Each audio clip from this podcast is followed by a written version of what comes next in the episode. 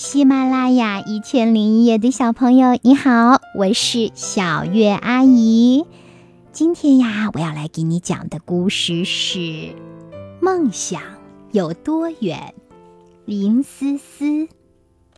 这个故事选自福建少年儿童出版社出版的幼儿寓言童话。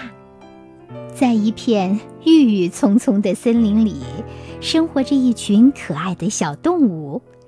他们每天最大的乐趣就是相互诉说自己的梦想。可爱的小灰羊也不例外。从懂事起，他的梦想就不曾变过，像耀眼的太阳公公一样，成为森林王国的大明星。为了追求自己的梦想，小灰羊每天都悄悄地跟随太阳公公的足迹，学习记录着。早晨，太阳从东方升起，它伸伸懒腰，开心地和白云打着招呼。小灰羊悄悄地躲在树下，学着太阳公公的样子，也和地上的小草打着招呼。它点头微笑，温柔地说：“早上好，可爱的小草。”中午，高挂在森林上方的太阳和美丽的向日葵唱歌。和威武的雄鹰握手，和高大的狮子大王聊天儿。小灰羊蹲在小溪边，悄悄地仰望着这一切。它也学着太阳公公的样子，和蜿蜒的小溪一起唱歌，和搬家的小蚂蚁一一握手，和摇着尾巴的小金鱼热情地聊天儿。晚上，太阳给星星宝宝们讲完故事。微笑着闭上眼睛，沉入了梦乡。小灰羊静静地坐在田埂边，竖起耳朵聆听着。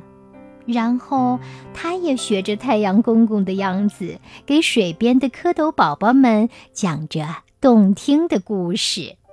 一天，两天，三天，小灰羊不知疲倦地跟随着，模仿着。渐渐的，森林里越来越多人开始喜欢小灰羊。每一天，都有路上的小草和它打招呼；每一天，小金鱼都向它报告森林中的信息；每一天，小蝌蚪们都争先恐后地围着它听故事。